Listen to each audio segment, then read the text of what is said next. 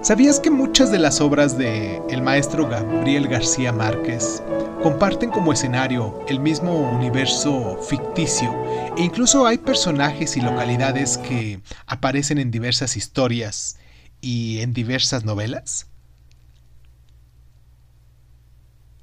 Probablemente más que cualquier otro autor, el escritor colombiano Gabriel García Márquez es responsable de mm, captar la atención del mundo sobre la literatura latinoamericana de nuestro siglo XX. En sus novelas y cuentos se ha explorado la historia y las gentes de su continente natal a través de una lente que combina hechos reales con penetrantes corrientes de mito y fantasía.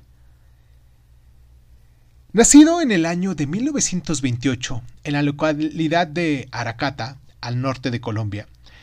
García Márquez creció rodeado por las historias familiares que le contaban una y otra y otra y otra vez sus familiares mayores. En este caso, o en especial, sus abuelos. Y tras un breve paso por la universidad, trabajó como periodista en varias agencias de información extranjeras. Vivió en Francia, en Venezuela, en Estados Unidos y en nuestro país, aquí en México.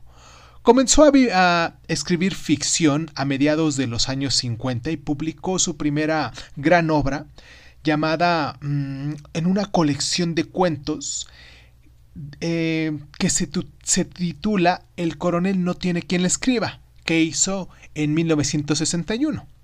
La obra maestra del maestro Gabriel García Márquez es sin lugar a dudas Cien años de soledad, un libro que se hizo en 1967. Un cuento expansivo que abarca seis generaciones en un pueblo ficticio llamado Macondo. La historia de la localidad y, y, de sus fundadores, la familia Buendía en este caso, reflejan las pautas históricas de América Latina. A medida que Macondo entra en contacto de forma creciente en el mundo exterior, su aislamiento pastoral virgen deja paso a guerras civiles, a dictaduras, a tensiones laborales y otras adversidades que vienen ligadas a la transición hacia la modernidad.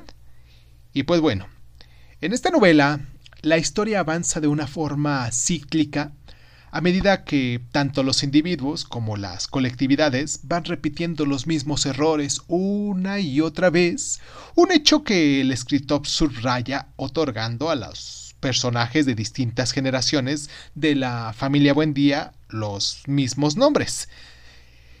Muchas de las obras de García Márquez ejemplifican el género que ha sido bautizado como realismo mágico una mezcla de una representación realista muy detallada y notables elementos fantásticos y en este caso sobrenaturales, que es lo que describe como realismo mágico.